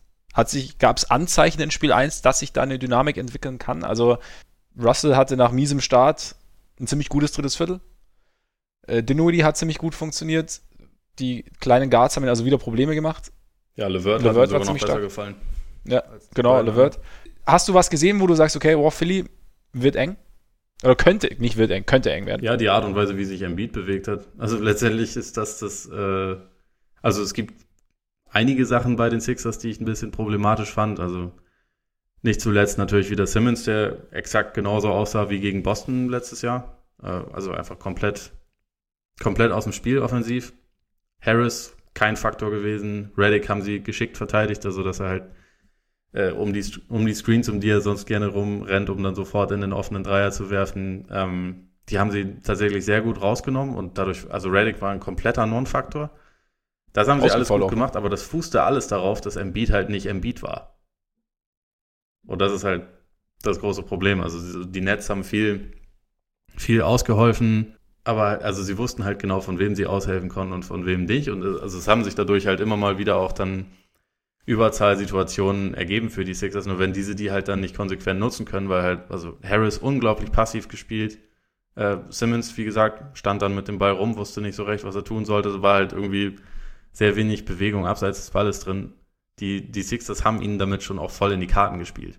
Ja, ich glaube letztendlich, wenn Embiid fit ist, dann geht der Ball letztendlich trotzdem irgendwie 20, 25 Mal zu ihm in den Post und ihn kann trotzdem keiner verteidigen. Also in den ersten ein, zwei Minuten, wo er direkt Allen, glaube ich, in 60 oder 53 Sekunden oder so schon die ersten beiden Fouls ange, äh, angehängt mhm. hatte. Da sah das ja so aus, ja, okay, er ist halt dieser Bär, den niemand stoppen kann und genauso läuft das dann. Der ist aber offensichtlich nicht. So im Nachhinein muss man sich, also wie er dann das Spiel aussah, muss man sich fast fragen, ob das nicht völlig dämlich war, ihn in Spiel 1 überhaupt spielen zu lassen und nicht eher gesagt hätte, wir schauen jetzt mal, wie das läuft und wie fit du bist und dann kommst du vielleicht für Spiel 2 zurück.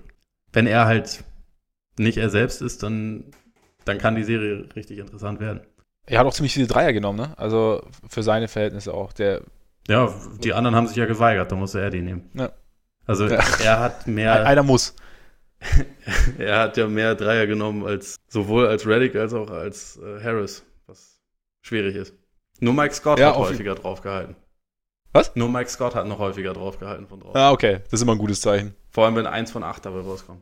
Ja, also ich habe ich hab ein paar Ausschnitte ich gesehen von dem Spiel und ich fand auch, die Bewegung sah, sah nicht, nicht wirklich rund aus. Also er hat ja, glaube ich, auch danach gesagt, also das Knie geht, außer er cuttet und springt. Schlechte Voraussetzungen ja, beim Basketball, ne? Hört sich auf jeden Fall gut an. Aber müssten nicht die Sixers eigentlich genügend, also sie müssten trotzdem genügend aufs, aufs Feld bringen, um die Netz zu schlagen, theoretisch, wenn sie funktionieren. Aber sie scheinen nicht zu funktionieren, oder? Oder, oder zumindest scheinen nicht funktioniert zu haben, sagen wir es mal so. Wir brauchen jetzt ja noch nicht die, also, komplett, die riesige Alarmglocke rausholen.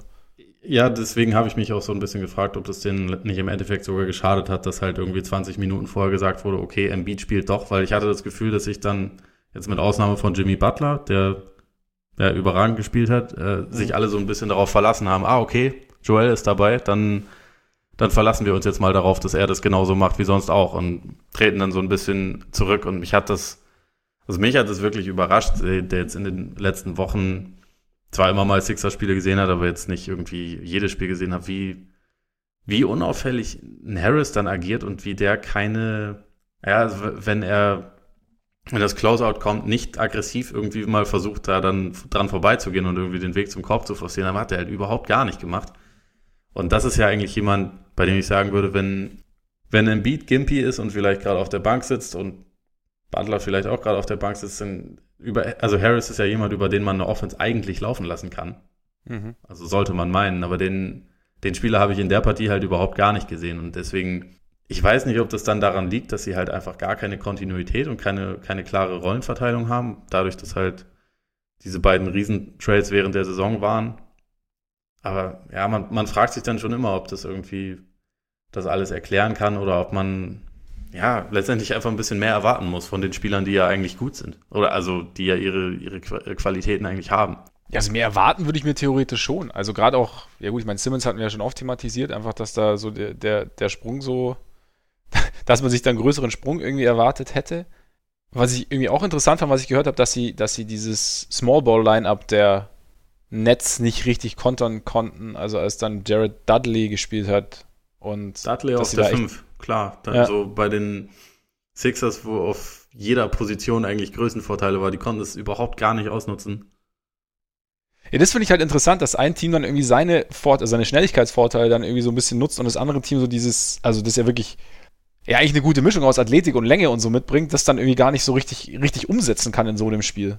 Also dass dann da irgendwie, dass, dass die eigentlich theoretisch, ja auch sprichwörtlich, aber auch so kleineren Vorteile dann irgendwie überwiegen, die die, die Nets haben. Also ist dann auch irgendwie, sind dann, ist dann auch so dieses Ding, dass du mehrere Ballhändler hast, also mit Dinwiddie, mit Levert, mit, ähm, mit Russell, dass das einfach nochmal ein großer Vorteil ist in so einem Spiel? Oder, oder war das irgendwie so, so der ein Punkt offensiv bei den Nets? Ja, absolut. Also ich meine, die, die Sixers haben ja schon mit einem dynamischen kleinen Playmaker große Probleme. Und wenn da dann halt noch mehr stehen und die halt mit einigermaßen fähigen Schützen um, umgeben sind, dann, also letztendlich ist das Rezept ja ganz einfach gewesen. Halt Dribble Penetration von mehreren, äh, mehreren Guards, einfach mal schauen, was passiert, so die Defense kollabieren lassen und dann schießt entweder jemand oder man ist so schnell am Korb, dass man halt einfach selber abschließt.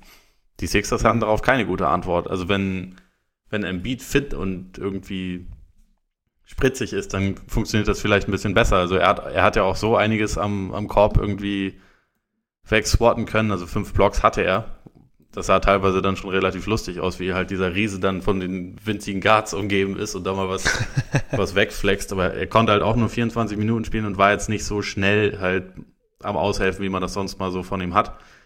Und von den sonstigen Sixers hat das keiner hinbekommen. Und also vielleicht ein, also ein Butler kann dann mal vor einem von den Guards davor bleiben, aber wenn der Ball halt dann weitergeht und dann spielt Dinwiddie gegen wen auch immer, also ob das jetzt dann Reddick ist oder in dem Spiel Harris, der defensiv auch völlig überfordert war, ist dann ja fast schon egal, weil also das ging dann einfach schnell und also mhm. das war vielleicht eh der, der größte Unterschied zwischen beiden Teams, so, dass die Nets irgendwie ziemlich klaren Plan hatten, was sie machen wollten und den einfach konsequent umgesetzt haben und also gedankenschnell waren, eigentlich fast die ganze Zeit über. Und die Sixers einfach immer so, es hatte immer so ein bisschen den Eindruck, ja, das, wir probieren jetzt mal das und vielleicht geht ja das und sonst nicht. Und irgendwie, wir schauen das mal. Also allein schon auch die, die Wechsel, die dann reinkamen. So Jonathan Simmons, der wirkt für mich momentan unspielbar, aber kommt halt rein, weil irgendwie, irgendwie muss man ja mal gucken. Irgend, irgendwas funktioniert ja vielleicht dann mal für eine Weile. Ne? Ja. ja. ja also es, es wirkte alles schon so ein bisschen planlos bei den Sixers und dazu dann auch noch mutlos. Und das ist eigentlich der Teil, der mich ein bisschen mehr überrascht als, äh, als der andere Kram. Also als das, als das Planlose, weil mhm. aber in der Partie war, außer Butler hat niemand so richtig ausgestrahlt, so wir sind jetzt in den Playoffs und wir, wir reißen das jetzt hier. Und das ist schon, ja, bei Embiid kannst du es halt vielleicht noch eher entschuldigen, weil er halt äh, offensichtlich nicht gesund ist, aber bei allen anderen. Er ist schon mal kein gutes Zeichen eigentlich. Ich meine, am Endeffekt, also heute Nacht ist Spiel 2 schon, ne? Mhm. Also von daher kann sich das, morgen kann sich das auch alles schon wieder ganz anders darstellen. Aber hast du jetzt, also da jetzt tatsächlich nochmal, weil es gibt schon, es gab schon einige Geschichten jetzt in dem Spiel, die jetzt irgendwie ja, so, so zumindest leichte Alarmglocken angehen lassen. Also klar, Embiids Gesundheit natürlich ganz vorne, aber auch wie du sagst, eben, dass das Team irgendwie so mental scheinbar nicht, nicht die Einstellung gefunden hatte oder, oder nicht, ja, nie an den Punkt kam, wo sie sagen, okay, wir, wir sind eigentlich das bessere Team und, und, und irgendwie auch wir, wir attackieren. Und dazu halt eben noch die, diesen Plan, der den Sixers scheinbar ein bisschen fehlte und den die, die Nets haben. Hast du jetzt irgendwie, hast du irgendwas gesehen, wo du sagst, okay, das, die Serie könnte tatsächlich anders laufen, als wir alle gedacht haben, gerade wenn Embiid jetzt nie ganz fit wird? Ich glaube nach wie vor, dass das äh, Embiid-Thema wirklich die, also das ist, woran sich die Serie entscheiden wird. Also ich glaube, dass Brooklyn kann es mit ganz viel äh, Fortune die Serie gewinnen, aber da, da gehört, glaube ich, schon dazu, dass halt Embiid nicht zu 100% zur Verfügung steht. Also vielleicht ein, zwei Spiele verpasst und den Rest nicht, nicht richtig gesund ist. Also ich, nach wie vor habe ich den Eindruck, dass wenn er ansatzweise er selbst ist, dann haben die Nets einfach keine Antwort darauf. Und dann funktionieren vor allem diese ganzen Small Ball Lineups, die sie gemacht haben, halt bei weitem nicht so gut, wie das mhm. äh, in Spiel 1 der Fall war. Und dann sehe ich die Sixers immer noch klar im Vorteil. Und ansonsten, für mich ist das schon so ein bisschen so, die Nets waren schon, vielleicht jetzt nicht ganz am Limit, aber sie waren schon relativ weit oben von dem, was bei ihnen möglich ist. Ne? Also es ist schon sehr, sehr, sehr viel, sehr gut gelaufen. Und bei den Sixers ist halt abgesehen von der Leistung von Butler nichts gut gelaufen. Ich sehe da schon auch noch in vielen anderen Aspekten eine Möglichkeit, dass es be besser werden kann. Also zum Beispiel auch ein. Simmons. Ich kann mir vorstellen, dass der in Spiel 2 halt dann auch vielleicht mal aufgepostet wird. Also gerade wenn da dann halt jemand wie, wie Dudley gegen ihn steht, über den er ja auch, ähm, mhm. also um drei Köpfe Modellathlet überragt, natürlich. Ne? Ja, ja, natürlich. Also, also das, das war ganz lustig, weil ich das Spiel kurz mit meiner Freundin geguckt habe und sie meinte, dass er aussieht wie ein wie jemand, der in der Dönerbude arbeitet und meistens sich dort auch ernährt. Und fand ich ganz zutreffend, aber ja. also er war tatsächlich in dem Spiel ein absoluter Faktor und irgendwie auch ja, X-Faktor fast schon. Also ich, ich meine, er hat ja teilweise auf der 5 gespielt, ne? So ja. Mit der Mit der legendären Physis, die er mitbringt, schon, schon relativ außergewöhnlich. Ich finde auch mal, Dudley könnte, das ist auch so ein Typ, der könnte auch, dem könntest du auf dem Freiplatz begegnen. Und zwar genau in dem Outfit. Ja. Also, weißt du, so hier schön volle Basketballmontur, Stirnband und mhm. ja. Also solche riesigen und, Pakete an den Knien wahrscheinlich noch dazu. Ja, genau, genau. Ja, ich, ich, bin, ich bin sehr gespannt, wie, das, wie es weitergeht. Also, weil wir reden ja schon die ganze Saison drüber, wie, wie planvoll die Nets spielen, und aber trotzdem, ja, Sixers ist halt für mich vom, vom Talent her einfach, müsste da, müsste da viel mehr funktionieren. Also ich frage mich dann halt auch, wie es sein kann, dass, da, dass man dann so gar keine Antwort findet, wenn man, ja. ja aber, aber auch auf die äh, Gefahr hin, dass ich dann morgen früh, wenn sie jetzt Spiel 2 auch vergeigen sollten, wie ein Arsch aussehe. Ich, ich glaube schon immer noch, dass sie die Serie gewinnen werden. Also, dass sie sie gewinnen.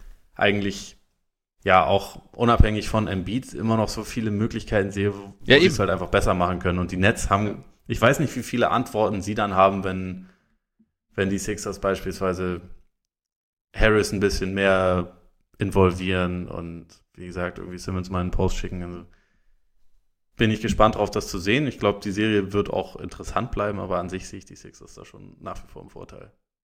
Okay. Auch wenn sie eine also verheerend also, dünne Bank haben und ein komisches Team sind und glaube ich einfach nicht so gut sind, wie man das irgendwie mal dachte, als sie diese diese Trades eingefädelt haben. Ja. Aber ja, besser als die Nets sind sie halt eigentlich schon noch. Eigentlich schon. Also da auch keine große Sorge, zumindest bis zu Spiel 2. Perfekter Zeitpunkt für die Stat der Woche. Da haben wir uns nämlich schon Sorgen gemacht. Plus 15 ist die Stat der Woche und das ist das Plus-Minus-Rating von Enes Can't Play Him Kanter gegen OKC in Spiel 1. Wahnsinn. Das, das war mal ein Revenge-Game der alten Schule. Großartig. Ja, Dazu noch was, 20 Punkte 18, oder 24 Punkte, 18 Rebounds, was war das noch? 20 Punkte, 18 Rebounds, 7 davon offensiv. Ja. 8 von genau, 15. Ja. Oder gut. Genau sein Ding gemacht. Die äh, Offensiv-Rebounding war ja schon immer so sein Ding. Scoren konnte auch schon immer.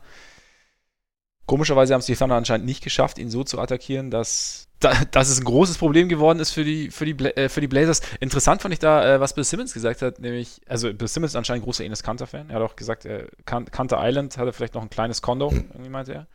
Ähm, nee, aber dass er sagt, A, dass für ihn Kanter halt was jemand ist, der klar eine klare Schwäche hat, aber auch eine klare Stärke hat. Das heißt, er bringt, er bringt, er bringt deinem Team etwas. Und das ist natürlich die Frage, irgendwann bringt er dir mehr, als dass er dir nimmt.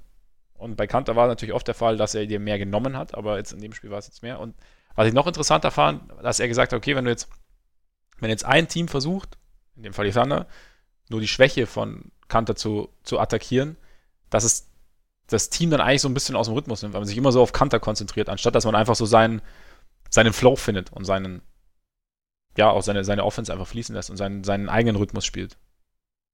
Vor allem, wenn man das auf eine also sie haben das ja über weite Strecken auf eine Art gemacht, die halt diesen defensiven Nachteil, den er eigentlich mitbringt, überhaupt gar nicht zur Geltung bringt. Also sie haben ja nicht gesagt, okay, wir, wir attackieren ihn jetzt im, im Pick and Roll, also jedenfalls nicht mhm. konsequent und zwingen ihn irgendwie dazu, dass er irgendwie äh, seit, seitwärts sich bewegen muss und dabei dann halt vollkommen lächerlich aussieht. Wenn sie das gemacht haben, dann sah er übrigens lächerlich aus. Ähm, mhm.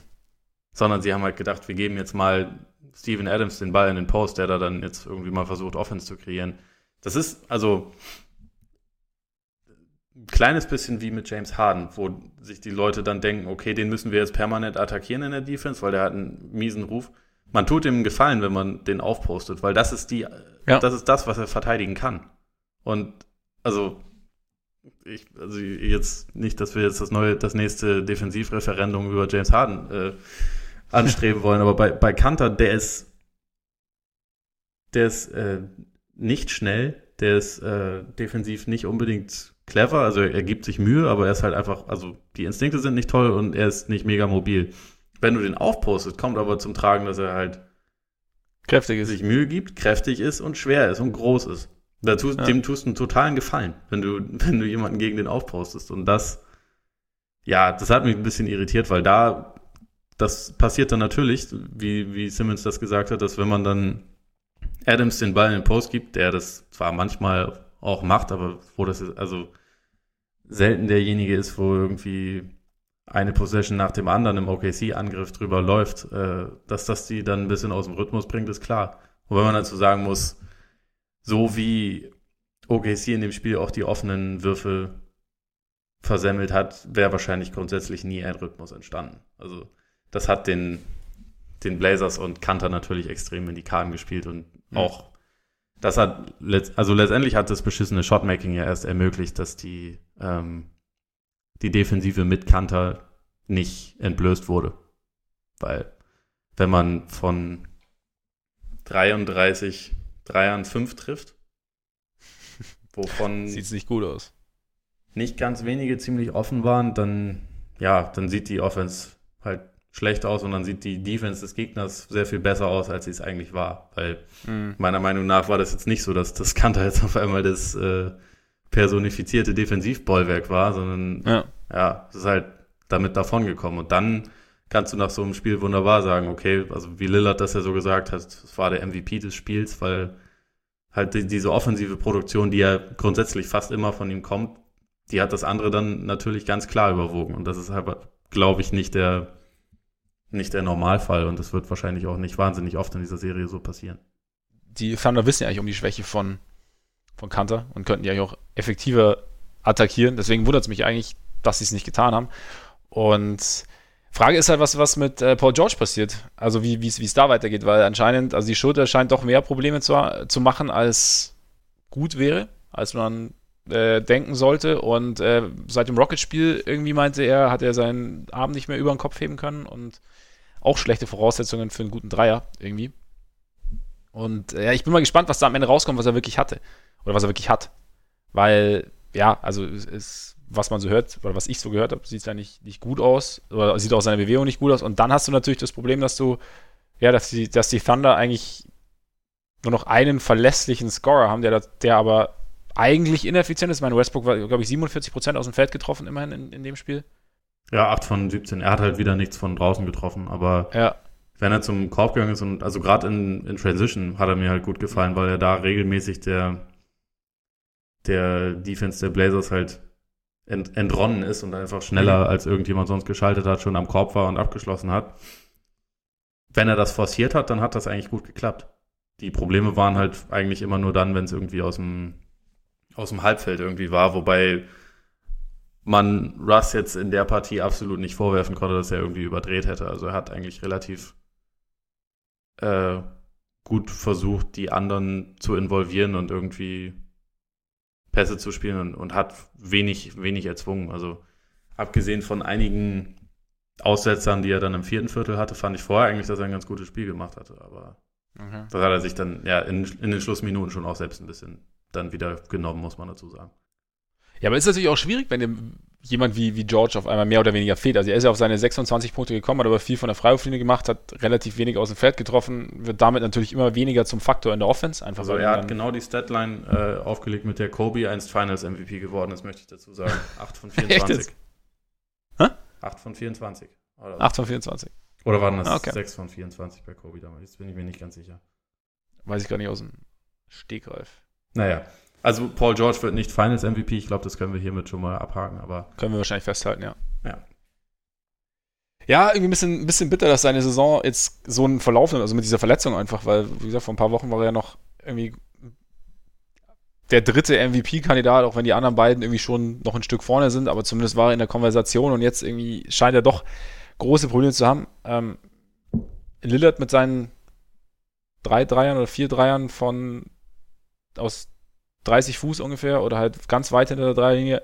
Das war schon natürlich auch eine Geschichte. Was der, für, was der für Dinger genommen hat. Ja, also, auch so selbstverständlich, ne? Also da habe ich, hab ich so, so, ein paar Videos gesehen. Also, ja. Vor allem den, den ersten hat er nach, also es war ja in der ersten Possession des Spiels, hm. hat er den genommen. Also vollkommen, halt direkt. vollkommen konsequent, also um ja. irgendwie zu zeigen, ja gut, letztes Jahr Playoffs waren nicht so geil, machen wir heute anders. Das, ja. das, das, das war schon irgendwie so ein richtiges Zeichen. Ich glaube, bei, bei Lillard mag ich irgendwie, der, der hat irgendwie so eine emotionale Intelligenz irgendwie, so für sein, mhm. für sein Spiel und für sein Team. Das, das, das finde ich immer ziemlich beeindruckend. Und in dem Spiel, ja. gestern war das auf jeden Fall so, dass er halt immer wieder in wichtigen Momenten dann einfach die Dinger getroffen hat. Und OKC hat ihn eigentlich schon versucht, viel, viel zu jagen und den Ball viel aus seinen Händen rauszubekommen im Halbfeld, aber er hat halt irgendwie wenig wenig forciert und wenn, dann hat er halt einfach konsequent schon ja, von zwei Metern hinter der Dreierlinie halt geworfen, weil er die Range halt hat und wenn da dann jemand nicht aufgepasst hat, wie Westbrook im, äh, im Schlussviertel kurz, kurz vor dem Ende, dann hat er halt einfach konsequent geworfen und den dann auch getroffen. Also es war schon, auch wenn er, auch wenn da irgendwie sechs Turnover dabei waren, war das trotzdem echt eine verdammt starke Leistung von Lillard. Mhm. Und auch von McCollum, muss man dazu sagen.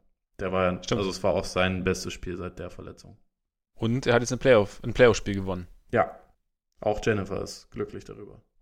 Hat sich irgendwas für dich verändert? Noch ganz kurz so im, also mit Blick auf die Serie, mit Blick auf den Ausgang der Serie? Schwierig. Also an sich würde ich OKC da immer noch leicht im Vorteil sehen, aber da, da müssen dann schon, es müssen schon ein paar Sachen zusammenkommen. Also wenn, wenn George weiter so offensichtliche Probleme mit der Schulter hat, dann ist es wahrscheinlich ziemlich offen, aber auch ein, also äh, auch wenn alles nach dem Spiel über George geredet hat, in dem Spiel war, war wahrscheinlich der schlechteste Spieler bei OKC Schröder. Also glaube ich okay. sogar, ja, also von der, von der Effizienz her absolut. Hat er in 36 Minuten irgendwie auch 5 von 17 getroffen, unter anderem 0 von 7 Dreiern. Und das ist halt schon ein Problem. Und was mir bei ihm im Gegensatz zu Westbrook halt auch nicht gefallen hat, war, dass er wenig versucht hat, zum Korb zu kommen. Und wie gesagt, so okay. Das musst du halt gegen Kanter konsequent machen. Zach Collins in dem Spiel war sogar noch schlechter defensiv, glaube ich, als okay. Und Myers Leonard ist sowieso defensiv auch jemand, den man absolut attackieren kann. Und da erwarte ich mir halt sowohl von, von Westbrook als auch von Schröder mehr. Und ich glaube dann, ja, also es kommt letztendlich dann schon einfach ein bisschen darauf an, wer, wer so ein bisschen das Wurfglück auf seiner Seite hat, glaube ich. Weil ich meine, dass OKC 5 von 33 jetzt jedes Mal trifft, glaube ich auch nicht unbedingt. Das ist schon relativ erbärmlich. Aber viel mehr, aber. Nein, also sie werden jetzt nicht auf einmal zu einem elitären Team, aber ja. das ist ja. Sie waren trotzdem halbwegs nah dran am Ende. Das ist halt, ja genau. Und das ist, ja. also sie hatten bis eine Minute vor Schluss hätten sie das Spiel noch gewinnen können. Und von daher glaube ich jetzt nicht, dass das Spiel irgendwie aussagt, dass sie in der Serie irgendwie nichts zu melden haben. Aber okay.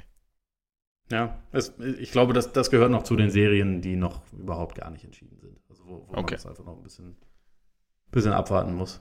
Würde ich sagen, vergeben wir damit kurz vor Schluss noch einen Award und wir nennen ihn einfach ganz schmucklos Backstein Award, denn ähm, Viertel wie das dritte Viertel der Bases äh, verdienen einfach Erwähnung. Also 2 von 19. Ja, wir haben ja kurz am Anfang über die mangelnde Firepower gesprochen, da war es dann offensichtlich. Also, dass einfach im Endeffekt der Ball entweder, dass, dass Bojan Bogdanovic oder halt Tyreek Evans irgendwie kreieren müssen, die das für einen gewissen Zeitraum machen können, aber wenn sich dann eine Defense wie die Celtics draufstürzt, dann irgendwie auch ihre Probleme bekommen, oder? Ja, also das, das war schon, das war schon extrem. Also der Druck der Celtics defensiv war zu der Phase schon dann auch echt sehr hoch. Also sie haben, sie haben das dann auch stark verteidigt, aber man hat bei den Pacers dann schon auch sehr gemerkt, dass einfach so ein bisschen der, der Glaube dann einfach flöten ging. Also auch dann, wenn dann mal ein Wurf dabei war, der eigentlich okay war, also auch der wollte dann nicht reinfallen. Ich glaube, von diesen mhm. zwei Field Goals war sogar eins dann noch ein Goaltending. Also in, da war einfach offensiv ja. komplett die Luft raus und da, da, da wäre dann halt so jemand wie Oladipo ganz nett, der halt das Spiel dann mal so ein bisschen an sich reißen kann. Nicht, dass er dann irgendwie fünf, fünf in Folge treffen muss oder so, aber um halt einfach mal so ein bisschen diesen Knoten zu lösen. Und bei den Pacers ja. hattest du halt das Gefühl, es gibt einfach keinen, der irgendwie gerade weiß, wie man diesen, diesen Knoten gelöst bekommt. Also es war schon, das war schon krass. Also ich meine, es war ja auf der Gegenseite, haben die Celtics ein absolut beschissenes Offensivspiel gemacht. Ähm, also die erste Halbzeit war katastrophal, die letzten Minuten waren auch wieder richtig schlecht. Aber ja, die Pacers waren dann nochmal auf einem anderen, auf einem anderen Level in diesem, ja. in diesem dritten Viertel. Also du siehst die Celtics weiter im Vorteil. Ich sehe sie im Vorteil, aber also gegen ein Team mit einer wenigstens okayen Offense könnte das schon auch anders laufen. Okay. Also weil da, da war schon sehr viel, was wirklich, boah, hatte man schon das Gefühl, das liegt irgendwie eher im Argen. Und in, in der ersten Halbzeit wurden sie ziemlich dadurch gerettet, dass Marcus, Marcus Morris von der Bank reinkam und halt irgendwie drei in Folge getroffen hat, was, was jetzt vielleicht auch nicht unbedingt in jedem Spiel passieren wird. Mhm. Also das war schon, das war schon auch richtig dünn, muss man, muss ja. man schon sagen. Ja, mein, mein Highlight des Spiels war Aaron Baines, der übelst einen in die Nüsse bekommen hat und auch sich so richtig gekrümmt hat und aussah, als müsste man den gleich rausnehmen, der dann äh, auf die Bank ist, da einfach nur einmal so richtig aggressiv geschrien hat. Also es gab, mhm. gab so einen Clip, der davon rumging, so, und kurz danach hat er sich wieder einwechseln lassen und hat dann weitergespielt. Der Mann okay. ist ein absoluter Psychopath. Ja, kann ich übrigens äh, sehr gut nachfühlen. Ich habe nämlich bei meinem letzten Spiel auch eine Nüsse bekommen. Hast du und dann noch einen so Foulpfiff. Äh, ja, ich glaube, nicht ganz so laut. Aber ich habe auch noch einen Foulpfiff gegen mich bekommen, obwohl ich einfach nur da stand. Der Typ ist abgesprungen, hat mir in die Nüsse gehauen, hat zwei Freiwürfe bekommen und ich saß auf der Bank. War, war, war, ein mieser Deal für mich. Ja, klingt so. ja, gut. Äh, damit können wir, hätten wir es auch, oder? Das, das schließt schön ab, dieses erste Wochenende. Ich denke schon, ja. Dann würde ich sagen, schauen wir mal, was heute Nacht so passiert, ob äh, alles, was wir bis jetzt gesagt haben, schon wieder hinfällig ist. Und schauen mal an, was die kommenden Tage so geschehen wird, wer sie absetzt, ob die Nuggets zurückkommen, ob die Sixers zurückkommen heute Nacht. Und ja, wir hoffen, es hat euch gefallen. Ich, wir hoffen, der Ole, also mich hat der Ole auf jeden Fall auf den neuesten Stand gebracht. Ich hoffe, euch auch halbwegs, falls ihr irgendwas verpasst habt. Vielleicht auch, falls ihr was gesehen habt und äh, irgendwie neue Eindrücke jetzt gewonnen habt. Und ja, ich würde sagen, wir hören uns nächste Woche wieder, wenn vielleicht die eine oder andere Serie schon mehr oder weniger entschieden ist, wenn es neue Erkenntnisse gibt, wenn die Tendenzen zumindest klarer zu sehen sind. Und bis dahin genießt euren Tag, euren Abend, euren Morgen und bis bald. Hoffentlich. Reingehauen. Reingehauen.